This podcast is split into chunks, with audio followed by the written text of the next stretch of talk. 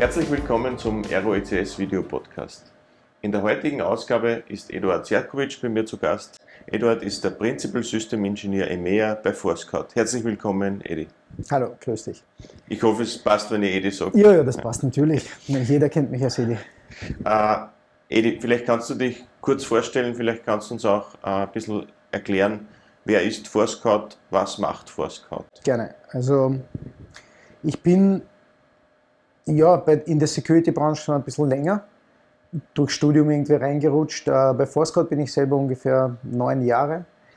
Äh, bin jetzt, wie gesagt, der Principal System Engineer für IT, OT, IoT, verantwortlich mehr oder weniger für die komplette Region EMEA. Äh, die strategischen Projekte mache ich mit meinen Partnern, sage ich einmal. Das sind meine System Engineers. Ich habe 15. Forescout existiert seit 2000. Wir hatten wir haben angefangen mit einem Produkt, das äh, war ein IPS, ein verhaltensbasiertes IPS. Das gibt es nicht mehr, aber die IPS-Engine existiert noch. Die haben wir eingebaut in das normale Produkt, das wir derzeit haben. Über Jahre haben wir dann äh, ein zweites Produkt gelauncht, das war ein, NAC, Network Access Control Produkt. Das existiert, aber es wurde mittlerweile auch schon, hat sich evolviert, wie man so schön sagt, hat sich verändert. Ähm, ist jetzt eine Plattform geworden. Mit Zukauf von Security Matters haben wir auch den OT-Bereich abgedeckt. Das heißt, äh, mittlerweile sind wir eine Security-Plattform, die jeden Bereich abdecken kann durch Verhaltensanalyse, Analyse von Protokollen, Analyse von den Endpunkten, alles ohne irgendwelche Agents, die man installieren kann.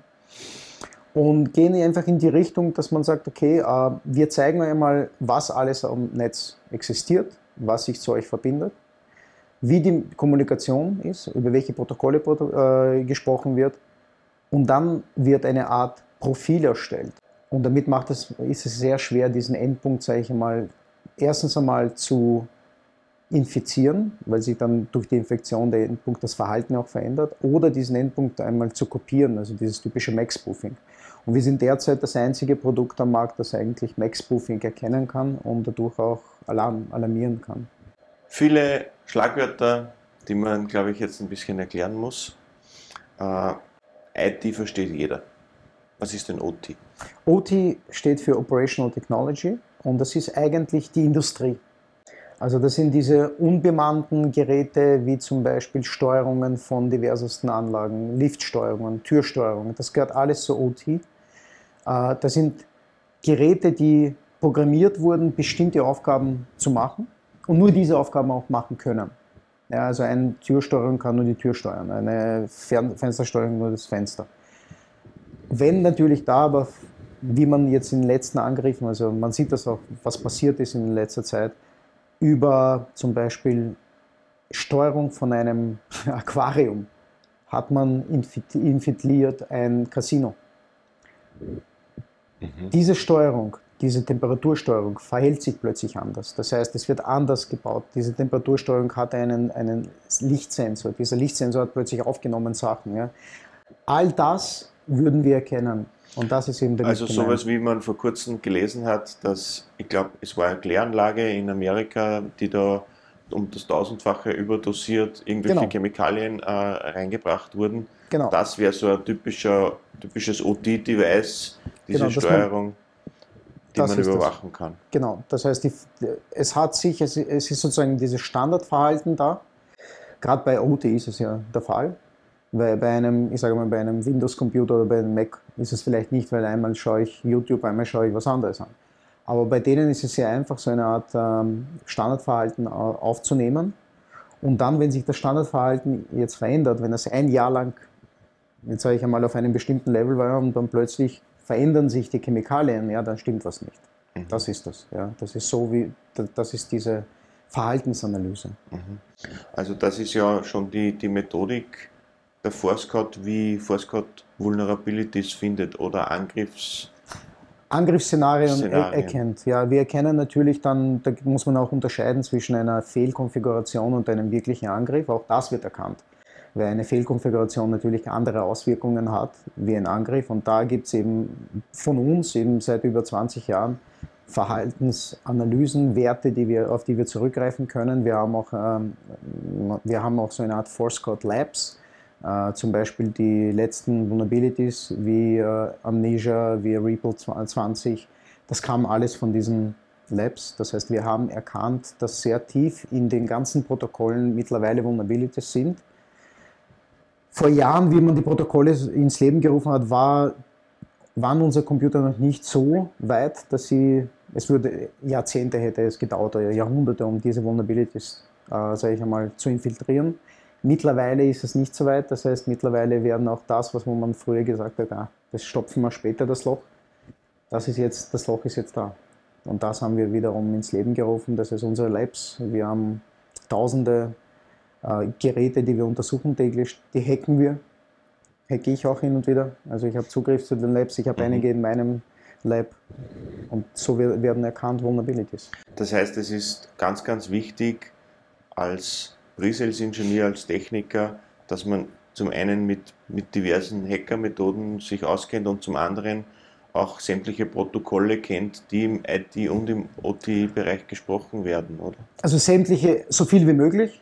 Ich kann natürlich nicht alle, da gibt es genug Derivate, mhm. aber man lernt einfach mit der Zeit. Ja. Und zum Glück gibt es einen Standard und auf den Standard bauen alle auf und dann werden die Derivate entwickelt. Also so wie halt Linux gibt es einen Standard und dann gibt es jetzt zig Linux-Distributionen, so ähnlich ist es hier. Früher war es ja so, oder lange Zeit war es so, dass, dass diese operativen Netzwerke in, in Industriebetrieben oder, oder in Produktionsbetrieben abgeschottet waren, mhm. also gar keine Verbindung hatten zum Internet. Ja. Mittlerweile geht das ja de facto nicht mehr, oder? Weil, weil mit Fernwartung, Zugriffen etc.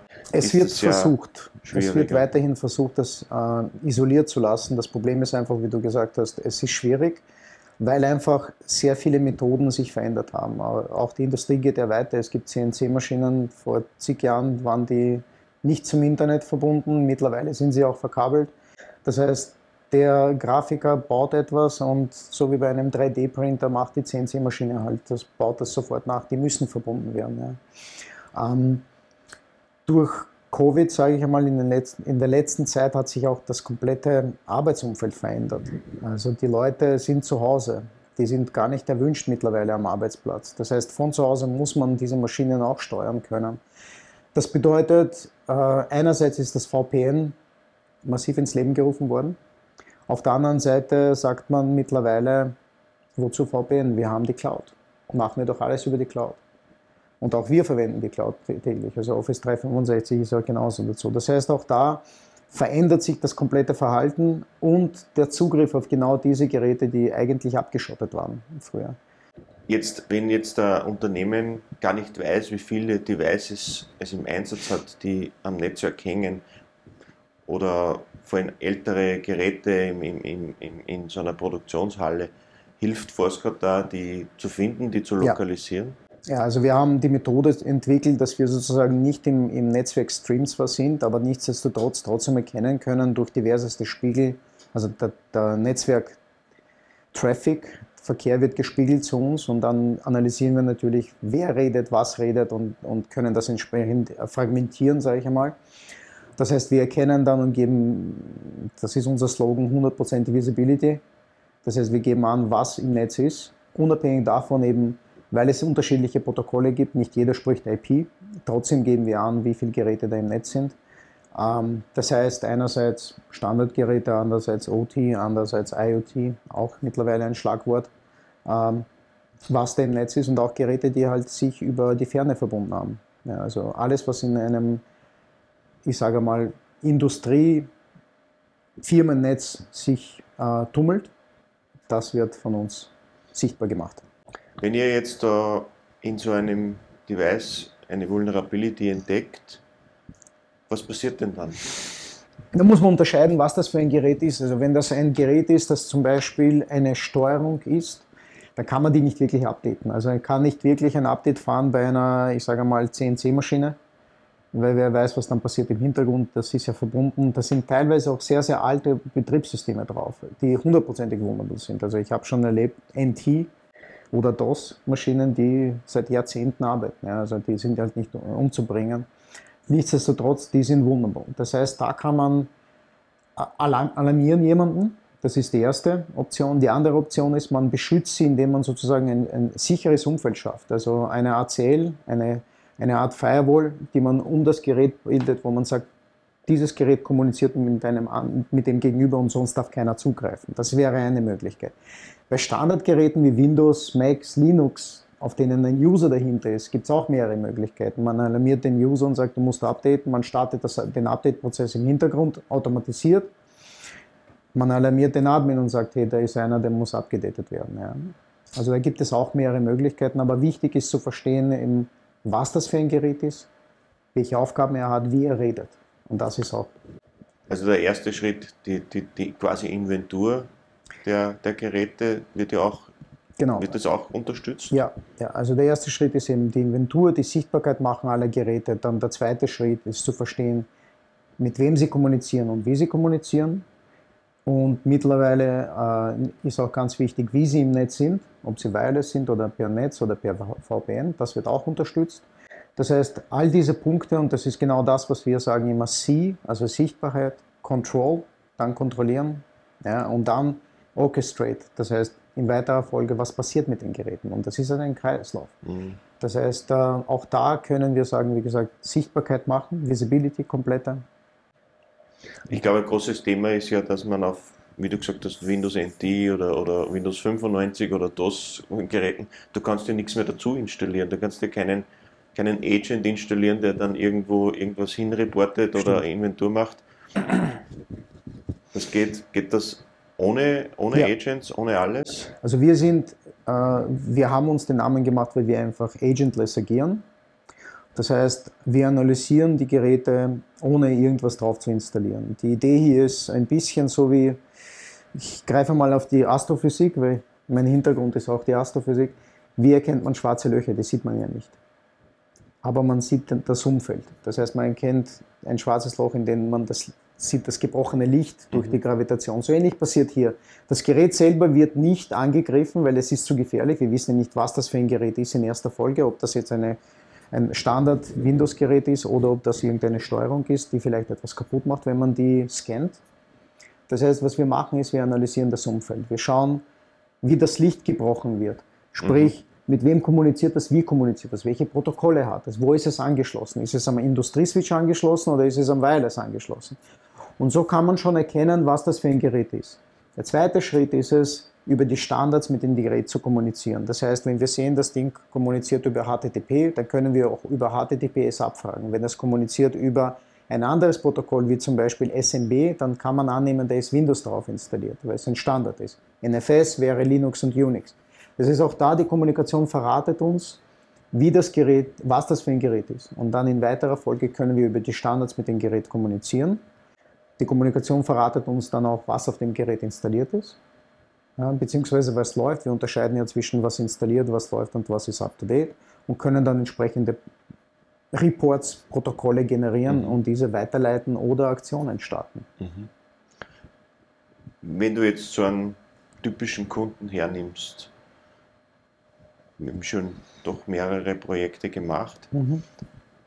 Wie komplex ist es denn, so eine Infrastruktur zu analysieren, bis man dann sagt, jetzt ist der Kunde so weit geschützt, äh, soweit er halt geschützt sein kann und man kann sich sicher sein, dass man alles gefunden hat oder alles analysiert hat und dem Kunden, sagen wir mal, in irgendeiner Art von Dashboard dann, dann das übergeben kann und sagen, das ist der Zustand deines Netzes. Also Netz ist fast wie ein lebendiges System, es verändert sich dauernd. Das heißt, man ist eigentlich nie fertig, aber man kann den Kunden einmal, ich sage mal so, Projekte bei uns können zwischen, ich sage mal, zwei Wochen und einen Monat dauern, bis man so weit ist, dass man sagt, okay, jetzt habe ich einmal 99 Prozent deiner Umgebung analysiert, jetzt übergebe ich es dir. Der Rest ist, wird über Zeit sich vollfüllen. Das heißt, irgendwann einmal ist die Übergabe, Übergabe da. Ähm, Heutzutage ist es schwierig, weil nicht jeder immer im Büro ist. Das heißt, man kann vielleicht nicht jeden erfassen oder jedes Gerät erfassen, aber was man erfassen kann, ist auf jeden Fall diese statischen Geräte, die im Netz sind. Das heißt, da wird auch sehr, sehr schnell das Ganze gemacht, wenn man es genau nimmt. Innerhalb von, von sage ich mal, ein paar Stunden haben wir sofort die statischen Geräte erkannt. Nicht einmal ein paar Stunden, also sind eigentlich sofort, haben diese erkannt. Und dann warten wir einfach, bis alle irgendwann mal im Büro sind, ja, um diese Analyse zu machen. Ich sage es mal ganz brutal. Ähm, wie gesagt, kann sich um einen Monat dauern, kann aber innerhalb mhm. von zwei Wochen fertig sein. Dann mhm. übergibt man das Ganze. Das Dashboard ist da. Die Policies werden mit dem Kunden vorab schon besprochen, was der für Aktionen starten möchte, wenn etwas passiert. Aber da muss man auch wiederum ein bisschen aufpassen, weil das ist so wie bei einem Boxkampf. Wenn man sich nur verteidigt, kriegt man auf jeden Fall was ab. Das heißt, es ist hier auch wichtig, dass der Kunde selbst sich prüft. Äh, bedeutet, man, es gibt hoffentlich Red und, und Blue Teams, die man auch von irgendwo bekommen kann, wenn der Kunde nicht das selber Das musst du uns jetzt erklären. Ein Red Team ist eigentlich der Angreifer, der spielt einen Hacker. Blue Team ist das Team, das verteidigt. Ja, das sind die, die normalen Administratoren. Mhm. Das heißt, ähm, und es gibt mittlerweile auch Firmen, die das anbieten, also Red Teams anbieten und hacken sozusagen den Kunden aktiv, ohne was kaputt zu machen. Aber mhm. dann sieht man auch die Angriffsszenarien. Wichtig ist eben, weil du vorhin erwähnt hast, als Systemingenieur sollte man gerade in der Security-Branche ein bisschen Hacking verstehen, weil ich möchte ja auch dem Kunden sagen, was passiert, wenn. Ja, man kann mit Sicherheit, es, das entwickelt sich ja auch. Ja, es, man, es macht zwar Spaß anzugreifen, so wie das Boxen und, oder das Kickboxen, was weiß ich was. Ja, wenn man angreift, ist super. Man kassiert auch ein paar Mal. Man gewöhnt sich dran, aber man sollte nicht immer nur verteidigen. Das heißt, eine reine Verteidigungsstrategie wie, oh, jetzt habe ich jetzt eine Firewall und ich habe den NAC und was weiß ich was, genügt nicht. Man muss auch verstehen, wie der Angriff passieren könnte. Das heißt, dieses ständige Testen ist wichtig. Ist das auch ein Thema bei, bei den Workshops, bei den ja. Trainings, die wir mit den Partnern äh, genau. gemeinsam veranstalten, um Forceguard-Produkte natürlich äh, zu verstehen, zu kennenzulernen, aber auch die, die Basics ja. äh, dazu kennen? Genau, also in unserem, wir, wir unsere äh, Leute sind teilweise oder fast alle in irgendeiner Form Hacker, ich sage es mal ganz offen. Ähm, das heißt, was wir machen ist, ist, wir haben sowas ähnliches wie, wir nennen sie Test Drives. Das heißt, es werden bestimmte Situationen simuliert. Die Kunden werden eingeladen, mit einer Anleitung natürlich, weil am Anfang ist man ein bisschen, sage ich mal, übermannt von den Angriffen, aber auf diese Angriffe zu reagieren und wie man richtig reagiert. Das heißt, es werden Policies gebaut, es werden Reaktionen simuliert, wo wir einfach in diesen Test Drives den Kunden innerhalb von vier Stunden ein bestimmte Angriffsszenarien vorstellen Mhm. Und auf diese reagiert dann der Kunde. Was passiert, wenn? Ja. WannaCry gehört genauso dazu. WannaCry ist vielleicht eines der berühmtesten, das muss ich nicht erklären, aber das ist in dem Fall ist eines der Angriffsszenarien, die wir simulieren. Und dann, was passiert? Wenn? Jetzt haben wir viel über, über OT-Umgebungen gesprochen. Was ist denn bei Kunden, die, die keine Produktion haben, die, die nur ein Datacenter, also nur unter Anführungszeichen, ein Datacenter betreiben, Bringt das für die auch irgendwas, äh, ja. Force-Code-Installation zu haben? Natürlich. Also wir kommen ja aus der, eigentlich aus der klassischen IT. Also im Endeffekt auch ein Standard-Windows-Gerät kann infiziert werden. Man braucht nur eine Phishing-Mail übersehen und draufklicken und das war's. Ja. Das ist auch da helfen wir natürlich mit. Also es ist nicht nur unser Fokus auf OT oder Industriekunden oder große Kunden, sondern auch die kleinen Kunden. Unser kleinster Kunde ist eine Bäckerei als Beispiel. Viele Kunden glauben auch von uns, wir haben kein OT. Das stimmt nicht ganz. Ein Datacenter, man hat äh, Luftfilter, man hat da genauso Kameras, man hat da genauso eine, eine Air Condition. Das gehört zum OT und das betreibt man. Also wenn man jetzt gerade sagt in einem Rechenzentrum, wenn ich die Luft ein bisschen anheize, sage ich einmal, auf 20 Grad, na, dann ist aber in einem Server vielleicht 60, 70, 80 Grad und dann bricht schon einige Festplatten brechen zusammen. Ja. Mhm. Es gibt ja dieses, diese Serie Mr. Robot, der hat das ja auch wunderbar vorgeführt, wie man einbrechen könnte, indem man die Backup-Tapes defekt macht, indem man einfach die Luft erhitzt. Mhm. Auf der anderen Seite auch genauso kühlen könnte. Das, das heißt, man muss unterscheiden zwischen OT und OT. IT ist nicht wirklich IT. Sage ich mal, es ist mittlerweile eh schon alles gemischt und mhm. Standardkunde von uns ist, kann auch ein IT-Kunde sein oder ist auch ein IT-Kunde von uns. Jetzt siehst du sicherlich sehr viele Umgebungen äh, in deinen Projekten. Welche Rolle spielt denn die Segmentierung von Netzwerken in, in einem Unternehmen? Eine große Rolle. Also Segmentierung ist ganz wichtig, obwohl man heutzutage schon abgekommen ist, ein bisschen von der Segmentierung und sagt, ich habe jetzt SDN, das ist softwarebasiertes Management unter Anführungszeichen. Es ist wichtig, etwas zu segmentieren, weil ich möchte ja nicht zum Beispiel, dass eine Kamera mit einem Standard-PC kommuniziert. Das heißt, die Kamera befindet sich in einem eigenen WLAN, in einem eigenen Segment und kommuniziert mit ihren eigenen, sage ich einmal, Servern. Ein Windows-Standard-Windows-User hat nichts verloren in einem Servernetz. Das heißt, auch da würde ich das Ganze trennen. Das heißt, da erfolgt eine Segmentierung, die ist wichtig. Das ist so wie in einem Haus. Ja. Ich will auch nicht, dass jede Partei in meinen Technikraum reinschaut. Was haben die dort zu suchen? Das heißt, ich habe eine Tür, die abgeschlossen ist und da kann auch nur jemand rein mit einem Schlüssel. So ähnlich funktioniert das mit den WLANs. Natürlich kann man es aufbrechen, genauso wie man bei WLANs aufbrechen kann. Ja. Es gibt auch Fehler. Man vergisst den Schlüssel, man lässt den Schlüssel stecken. Auch da passieren genauso Fehler. Also wo Menschen sind, passieren Fehler, das ist kein Problem. Aber ein guter Sicherheitsansatz ist einmal mit einer Segmentierung angefangen. Ja. Was man ja auch immer wieder liest im Datacenter-Umfeld, das ist, es gibt viele verschiedene Arten von Traffic. Äh, und eines habe ich mir aufgeschrieben, das muss ich dich unbedingt fragen, weil die Frage kriege ich auch immer wieder gestellt. Was versteht man denn unter East-West-Traffic? Also ja, East-West ist mehr oder weniger in einem WLAN und in, deine, in einem flachen Netz die Kommunikation zwischen den Geräten. Ja, also äh, Nordost ist klar, das, ist, das wird meistens getrennt durch eine Firewall, das heißt, ich gehe, wie man so schön sagt, vom Norden, Süden gehe ich rauf ins Internet.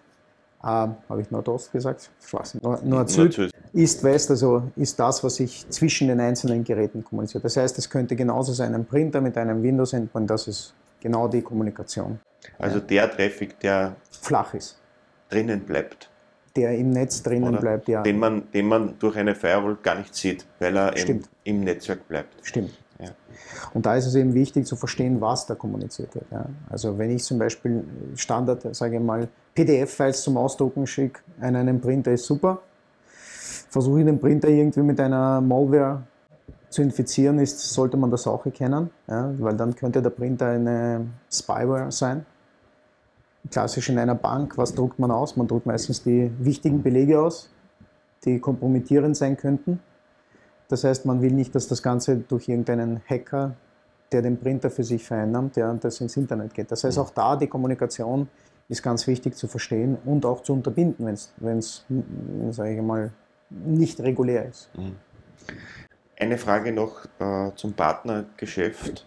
Wie geht es denn, wie geht's denn mit, dem, mit den Partnern? Wie, wie, wie verhält sich denn unser, unsere Partnerlandschaft in Österreich? Es müssen ja sehr spezialisierte Partner ja. sein. Gibt es da noch Aufholbedarf? Wie Aufholbedarf. siehst du denn das Partnergeschäft? Man kann immer besser werden, ja, ist klar. Aber äh, unsere Firma verkauft ausschließlich über Partner. Also wir, wir haben keinen direkten Kundenkontakt. Falsch. Wir haben einen direkten Kundenkontakt, aber über die Partner wird vertrieben und die Partner haben auch den direkten Kundenvertrag, äh, Kontakt. Die Partner sind spezialisiert, wir bieten auch mehrere Ausbildungen an, die die Aero eigentlich äh, auch anbietet, im Sinne von, die Unter der Unterricht erfolgt über die Aero. Äh, das ist sozusagen das Admin-Training und das System, also das Ingenieurstraining. Das ist die, die wirkliche Implementierung, das Aufsetzen und so weiter. Admin-Training ist, wie man schön sagt, Administrieren des Geräts. Das heißt, bieten wir an Unsere Partner haben und müssen alle zertifiziert sein, weil wir einfach sagen, der Kunde muss von euch komplett äh, bedient werden. Also nicht nur reinverkaufen, Box lassen und tschüss, sondern in dem Fall installieren und das eigentliche, wo die Partner die Geschäfte machen, ist dann die Professional Service Dienstleistung. Ja, also die wirkliche Dienstleistung, die, dem Kunden, die den Kunden dann im Endeffekt glücklich macht. Also die Kunden können sich sicher sein, wenn sie einen Partner haben, der von Forscott zertifiziert ist, dass sich der auch wirklich auskennt und Jawohl. die Kompetenz hat, die ja.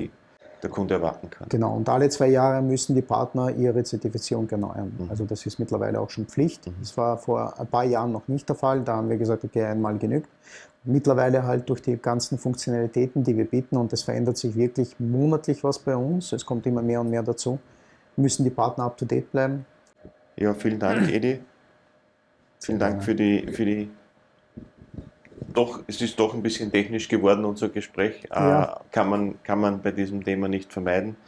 Äh, ich denke, in der heutigen Zeit, man liest fast jeden Tag, dass irgendwo ein System kompromittiert wurde, gehackt wurde, ob das jetzt, wie gesagt, die, die Kläranlage irgendwo ist oder, oder eine Heizungsanlage oder sonst was. Vielleicht ist es übermorgen ein Atomkraftwerk, ich will nichts verschreien, aber das hoffe ich nicht, ja. äh, der Schutz dieser, dieser Produktionssysteme und, und, und der IT-Systeme insgesamt wird immer wichtiger und je genauer man diese Systeme schützen kann, umso besser. Ja, auf jeden Fall. Danke dir. Da, danke vielmals für deinen Besuch. Eine abschließende Frage habe ich natürlich schon noch. Äh, da kommt mir keiner raus. Erzähl uns ein bisschen was über den privaten Edi. Ja? Die, Leute, die, die, Leute möchten ja auch die Person dahinter äh, durchaus kennenlernen. Oder ich, ich habe schon das Feedback gekriegt, dass das doch sehr, sehr gerne angehört wird, auch die private Seite kennenzulernen. Die private Seite. Ähm, Familie ist bei mir ganz wichtig. Also ich habe zwei Kinder, ähm, ein Bub und ein Mädel. Und die sind für mich einerseits wichtig, weil sie meine Kinder sind, andererseits mache ich viel Spaß mit denen. Ähm, natürlich meine Frau. Ich habe zwei Brüder, mit denen ich mich herumtummel. Ja, also ich mache Kampfsport seit Jahren. Ich habe mit neun angefangen. Meine Brüder, mit denen tue ich mich halt. Prügeln. Prügeln, ja genau, prügeln wir. Kontrolliertes Prügeln, die zwei. Und das ist halt schon seit Jahren. Und äh, das heißt auch während der Pandemie weil wir uns ja gegenseitig... Prügeln bis ins hohe Alter. Ja. Gehört dazu. Ja, ich muss sagen, ich habe mich mit meinem Bruder geprügelt, bis ich 16 war, dann haben wir damit aufgehört, das bringt nichts. dann haben wir begonnen, uns verbal zu prügeln. Ja. Es bringt nichts, aber es macht Spaß, sagen wir mal so. ja. Vielen Dank für deinen Besuch bei mir, Edi, und allen, weiterhin alles Gute. Danke.